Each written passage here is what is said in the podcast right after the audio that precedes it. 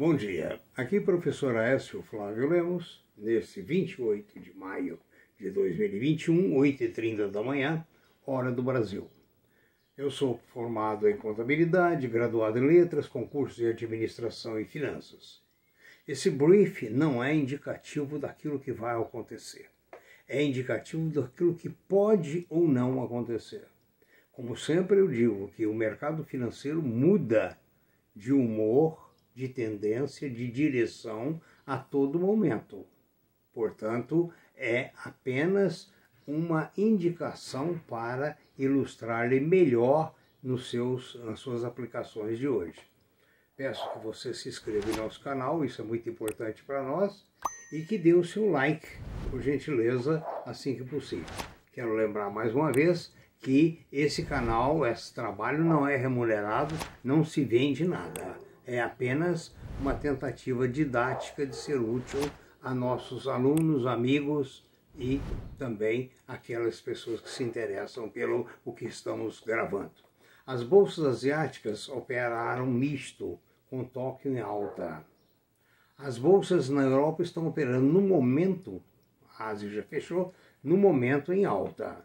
A previsão para os Estados Unidos é de alta. O petróleo, no momento, está operando a 69,72 dólares a um, ah, desculpa, a, o tipo Brent em Nova York. No Brasil, a tendência é de manutenção ou pequena alta.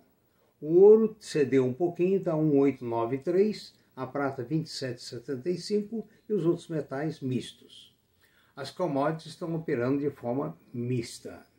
Neste momento em Nova York, o professor Pecox da Hopkins University discute o vazamento de vírus da, do vírus da China. Se intencional ou não, se acidental ou não, se via animais ou não. E diz que a vacinação é algo importante, mas no momento ainda não se pode dizer que seja algo determinante. Vamos à nossa segunda parte. Vamos iniciar essa segunda parte voltando à quinta-feira. Ontem quando a Bolsa de Valores fechou em alta, mas sem força para renovar as suas máximas dentro do patamar de 125 mil pontos. A tendência da Bolsa é continuar em alta, dados os resultados muito bons de inúmeras empresas. Além disso, o país, ah, conforme já noticiamos anteriormente, o, o consumo de papelão cresceu muito e está crescendo. Isso significa vendas substanciais. Uma notícia interessante para quem é acionista da Amazon, já que hoje muitos brasileiros, grande parte já estão investindo no exterior, é que a Amazon acaba de comprar a, a MGM Studios. A, tem a concessão da série James Bond e outros.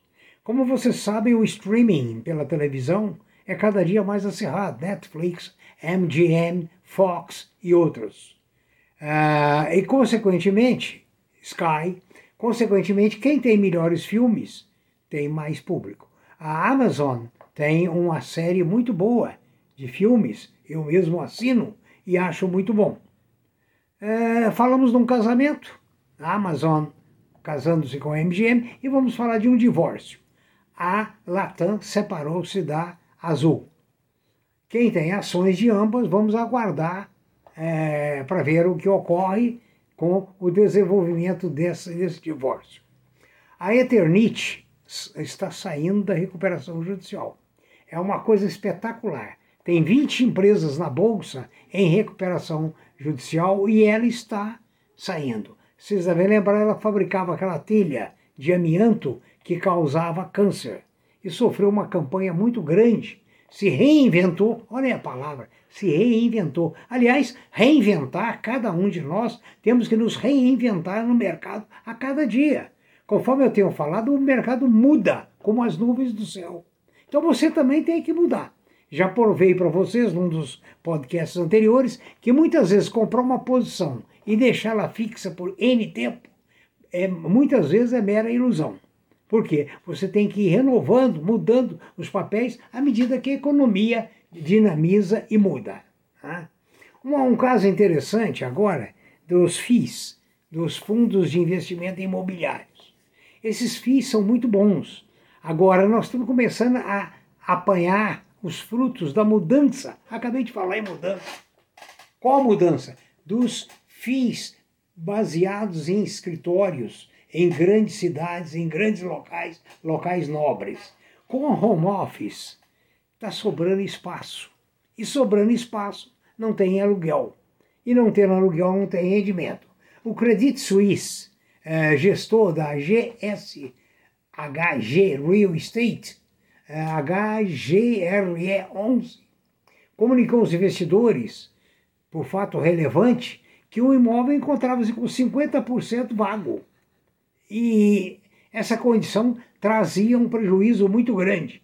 Então foi vendido esse imóvel, que pertencia a esse fundo imobiliário, resultando de, no, no, no prejuízo de aproximadamente 21 centavos por cota. Ou seja, cada cota decai 21 centavos, porque esse era um dos prédios.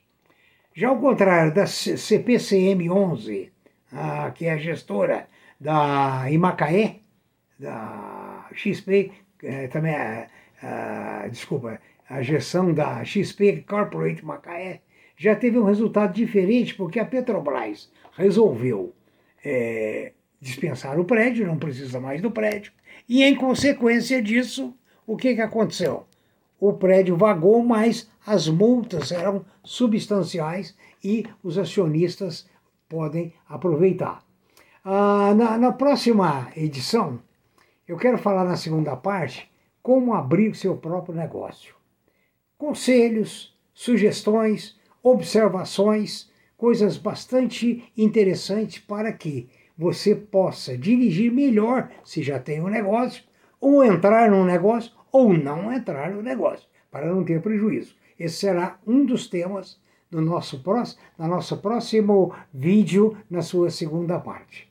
Muito obrigado, tenham todos um ótimo final de semana, muito juízo, muito estudo, muita análise e lembre-se de inscrever-se neste é, YouTube, de maneira que a sua inscrição para nós é muito importante, sua avaliação é importantíssima. Lembre-se, aqui nós não vendemos nada, não cobramos nada, queremos apenas tentar, dentro do possível e das nossas limitações, ser úteis. Bom final de semana. Descanse, estude e prepare-se para outra semana. Obrigado.